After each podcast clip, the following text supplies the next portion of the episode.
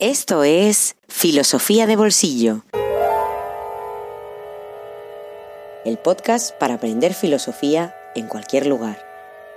Presentado por Diego Chivilotti.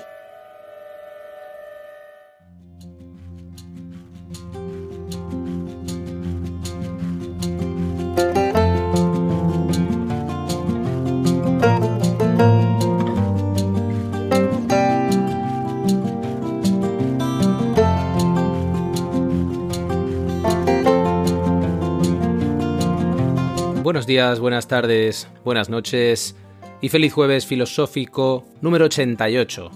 Un jueves filosófico más, seguimos como si nada ocurriera, aunque como ya sabéis muchas cosas están ocurriendo y muchas cosas nos están interpelando, teniendo en cuenta no solo la guerra, sino una maquinaria mediática dedicada a relatarnos una guerra que nos interpela por cuestiones geopolíticas.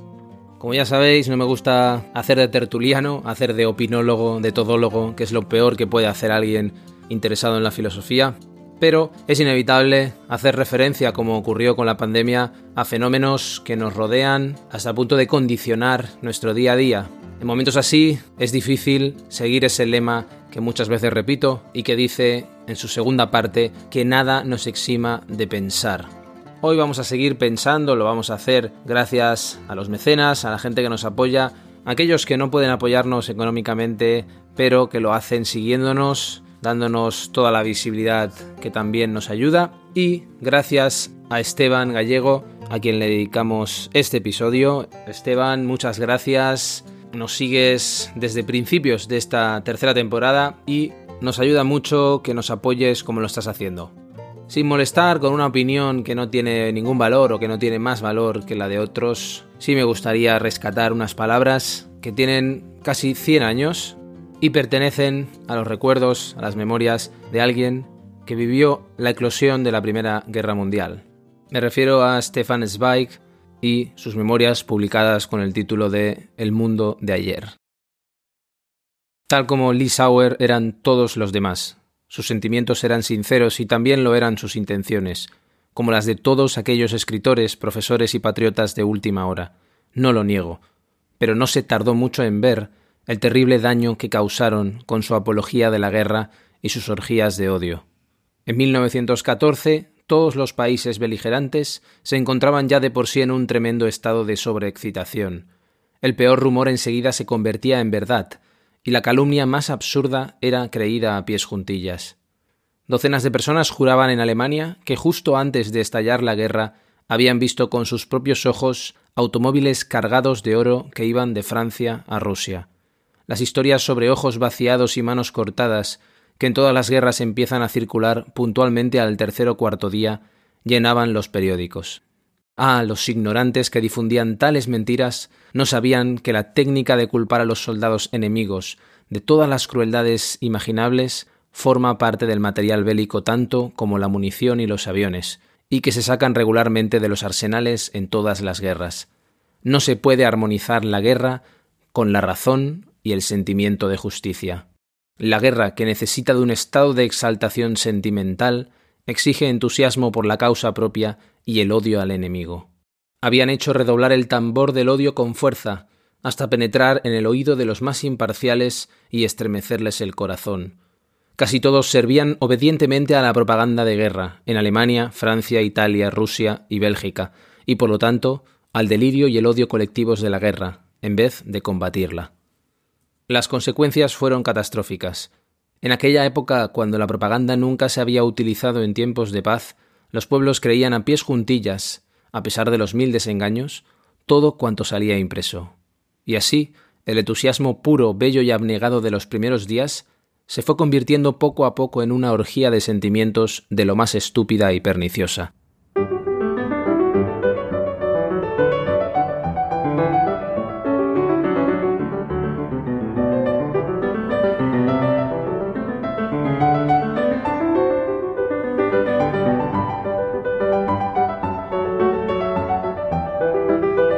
En el episodio anterior estuvimos hablando de la filosofía de la historia kantiana, comenzamos hablando de esa tercera antinomia y la salida a esa tercera antinomia en la historia universal, leímos fragmentos de las ideas para una historia universal en clave cosmopolita y vimos cómo todas esas ideas kantianas están preparando el desarrollo de muchos planteamientos que van a tener lugar después, especialmente en el idealismo y también en Hegel.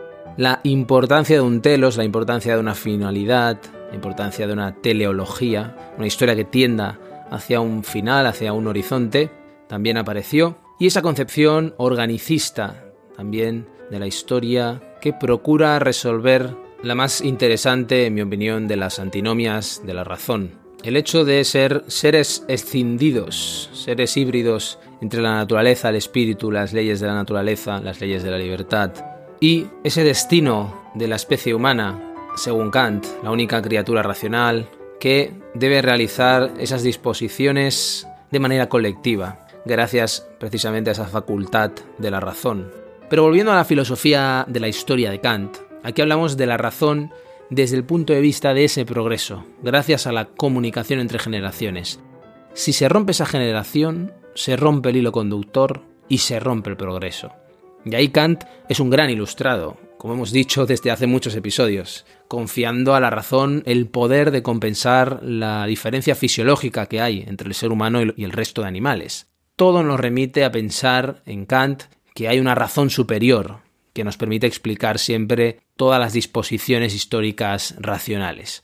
También tiene eso una dimensión importante para la filosofía política, por supuesto, porque partiendo de esa idea teleológica de la historia, es decir, una historia con una dirección, porque es una historia con una finalidad, Kant se pregunta si se podría escribir una historia universal y si se podría llegar a una sociedad de estados, es decir, a una legislación supraestatal, que fuera la única con la potestad para usar la fuerza.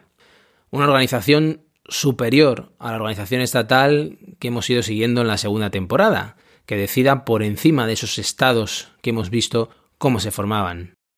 Antes de que ese telos, esa finalidad, pueda ser asumida por la humanidad, el plan ya se está desarrollando en lo contrario, es decir, en el antagonismo.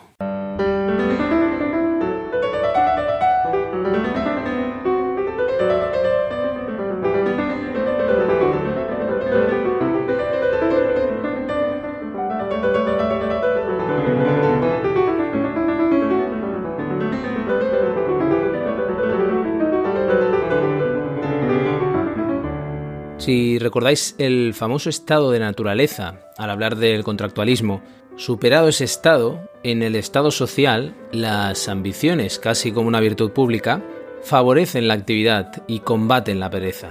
De hecho, es lo que permite el progreso, esa transición de la barbarie a la cultura.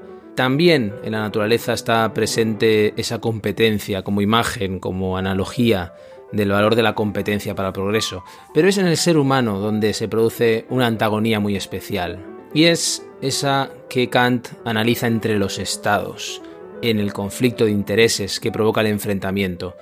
Y esto merece la atención, y más hoy, porque la guerra es la sustitución de lo que la razón nos debería haber enseñado para llegar a una sociedad supraestatal, una sociedad que supere las instituciones del Estado.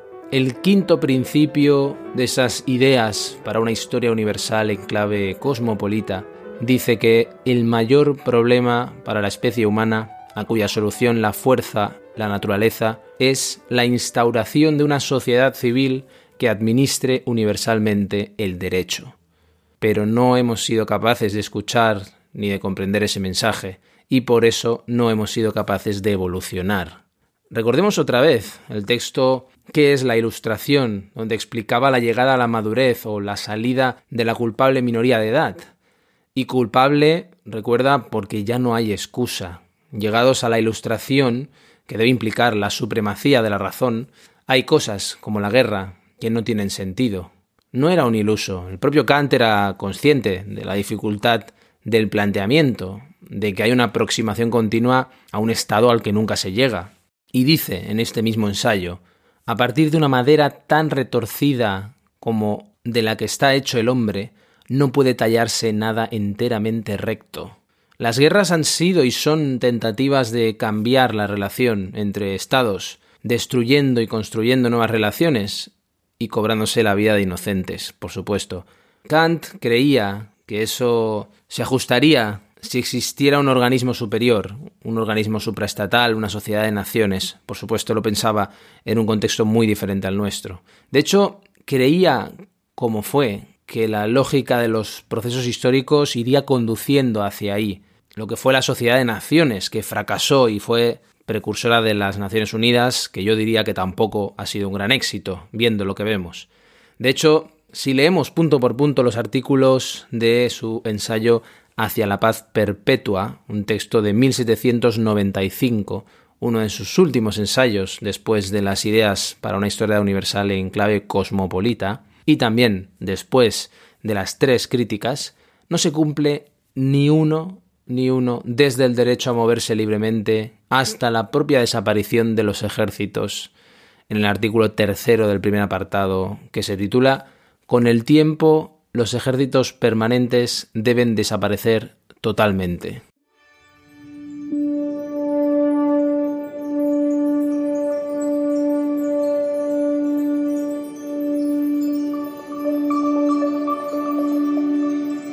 porque amenazan ininterrumpidamente con la guerra a otros estados con su disposición a aparecer siempre preparados para ella. Se incitan mutuamente a superarse en el conjunto de los estados armados que no conoce límites, y en la medida en que resulta finalmente más opresiva la paz que una guerra corta, por los gastos generados por el armamento, se convierten ellos mismos en la causa de guerras ofensivas, con vistas a liberarse de esta carga. Añádase a esto que ser tomados a cambio de dinero para matar o ser muertos parece implicar un abuso de los hombres, como meras máquinas e instrumentos en manos de otro, del Estado, que no armoniza con el derecho de la humanidad en nuestra propia persona. Immanuel Kant, hacia la paz perpetua.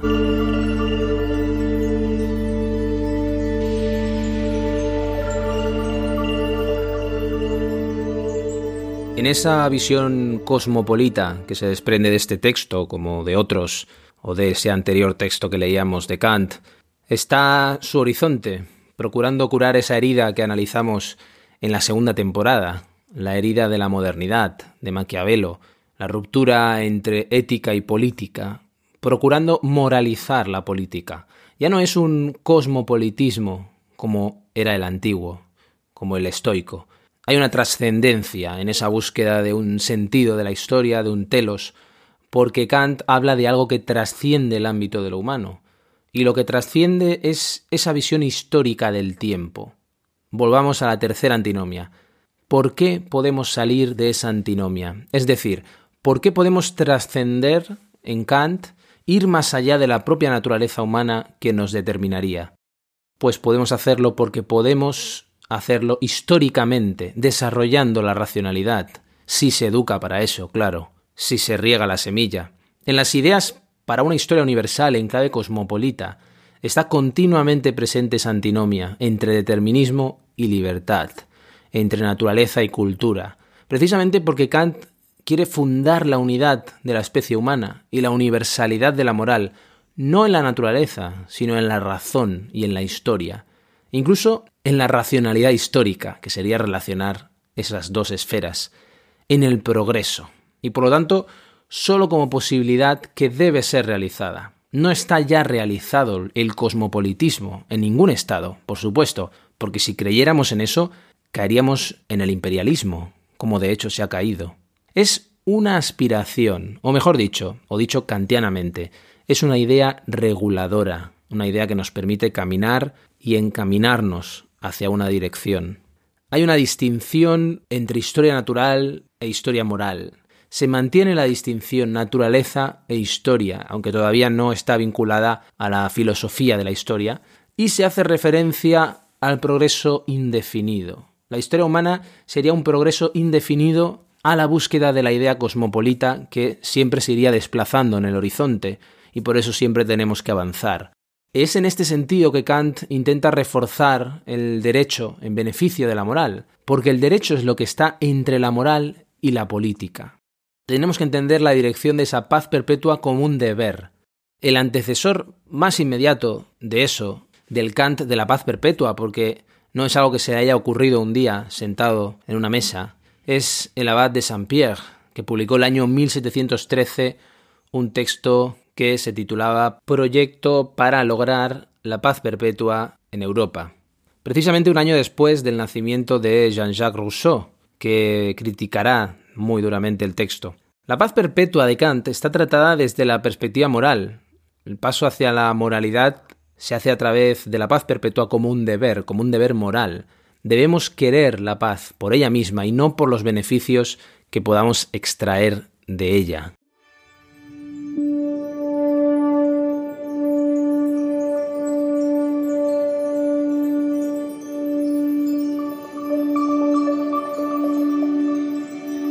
Prescindamos de si la satírica inscripción en el letrero de aquella posada holandesa, en el que había pintado un cementerio, interesa a los hombres en general o a los jefes de Estado en particular, que nunca pueden llegar a hartarse de la guerra, o a los filósofos que sueñan ese dulce sueño. Immanuel Kant, hacia la paz perpetua.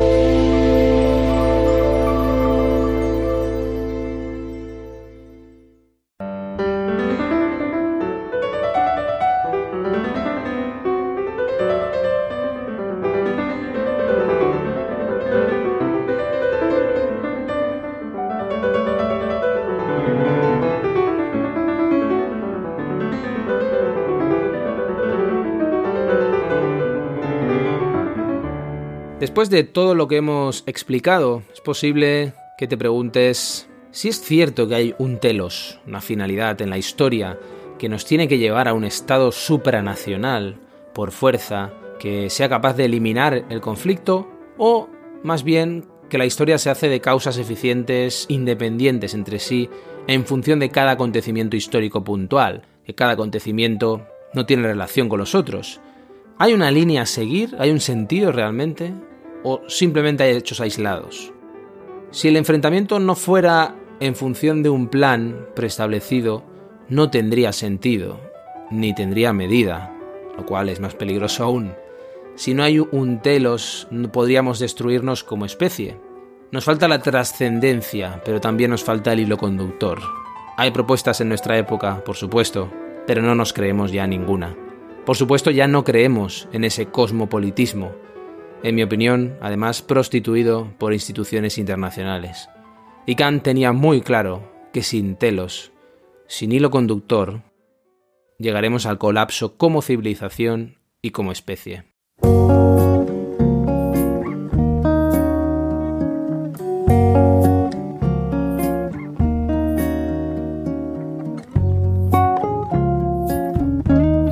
Un libro en el bolsillo.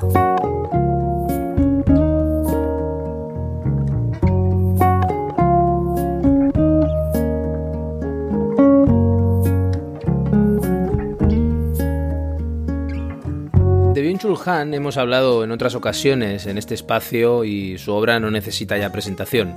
Se trata de una estrella mediática de la filosofía, tan leída como criticada, especialmente desde el mundo académico. A poco que uno se haya acercado a sus ensayos, se percata de que hay un reducido número de ideas que se van reformulando, reorganizando y se transforman en herramientas para procurar pensar fenómenos contemporáneos. En el caso de este ensayo, La Sociedad Paliativa, editado en Herder, sucede ya en la segunda página, donde escribe Vivimos en una sociedad de la positividad que trata de librarse de toda forma de negatividad. El dolor es la negatividad por excelencia. Es decir, que Han extiende su crítica sobre la violencia de la positividad en lo que denomina la sociedad del rendimiento a fenómenos actuales como la psicología positiva o el imperativo de la felicidad, que son síntomas de una transformación en nuestra relación con la muerte y el dolor. Todos ellos encajan en su diagnóstico en textos anteriores. El exceso de positividad deshace la negatividad consustancial, no solo al paradigma inmunológico del que habla, por ejemplo, en la sociedad del cansancio, sino al mismo concepto de verdad en Occidente, desde la antigüedad griega, entendido como una negatividad que discrimina lo que no es, la aletheia. Por lo tanto, lo que propone Han es un reencuentro con el dolor originario para extraer su contenido de verdad y para poder compartirlo en comunidad.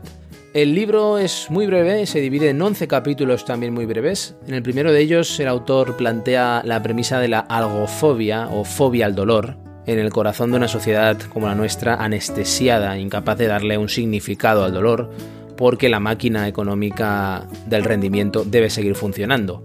Existe una generalización, incluso una coacción, es posible que lo hayas percibido, sobre los modos en los que debemos relacionarnos con el dolor. Han habla de una liquidación del pensamiento y del discurso del dolor. Eso lo aborda en el segundo capítulo titulado La obligación de ser feliz.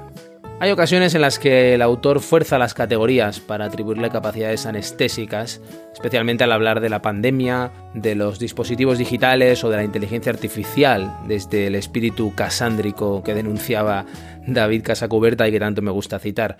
Más interesante resulta el redescubrir la dimensión cultural del dolor en el arte, en la literatura o en la tradición mística. Hay algo que desalienta en Han y no lo que tanto se ha señalado, que es la dimensión crítica que opaca cualquier dimensión propositiva. No se encuentran propuestas o se echan en falta dimensiones propositivas, o se echan en falta propuestas que nazcan de esa crítica. Y es que gran parte de su obra parece una introducción a su pensamiento, sin llegar a profundizar, a extraer las últimas consecuencias de los planteamientos, lo cual la debilita frente a los análisis. Precisamente sus observaciones son detonadores de pensamiento, diría, sobre el presente, que podrían llevar mucho más lejos de lo que él las lleva. En cualquier caso, Han siempre resulta difícil de situar y eso también lo hace muy interesante. Escapa, por ejemplo, a las tradicionales distinciones entre izquierda y derecha política, y en este ensayo más que nunca. Es tarea nuestra, la de los lectores, no la de catalogarlo o situarlo en un manual, sino la de discutirlo y seguir tirando del hilo.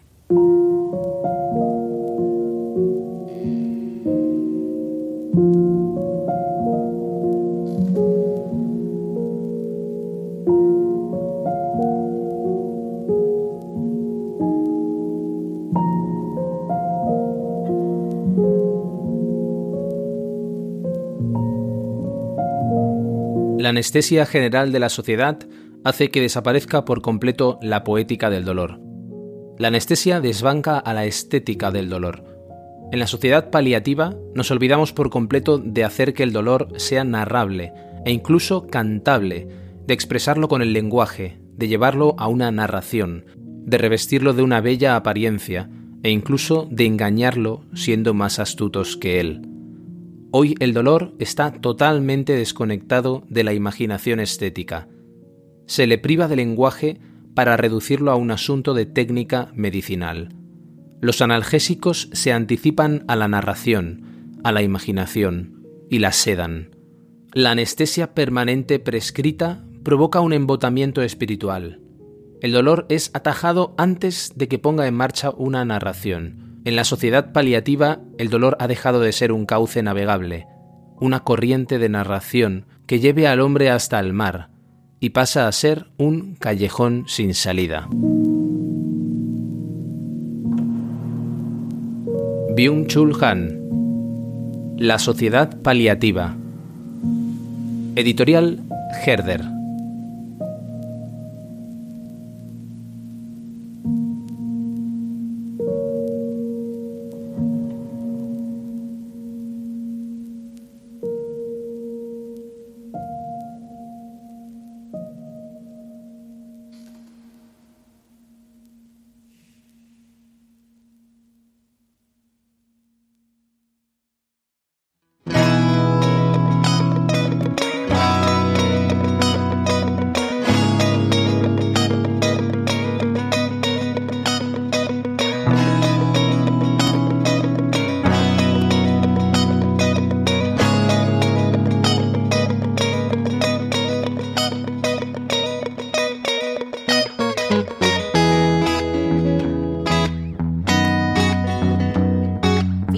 Bolsillo existe gracias a ti. Hazte mecenas y accede a todos los contenidos en patreon.com barra filosofía de bolsillo.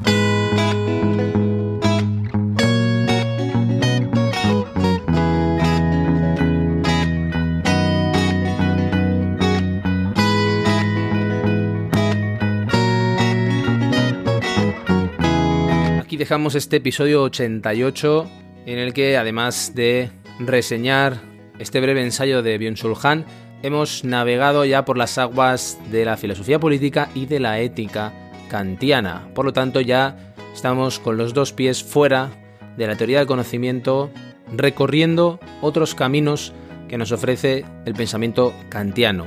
Y son muchos los que nos ofrece, así que nos quedan unos cuantos todavía por recorrer que espero que sean tan apasionantes como lo han sido para mí y para muchos lectores de Kant durante muchos, muchos años. Todo esto ha sido posible gracias a los mecenas como Esteban.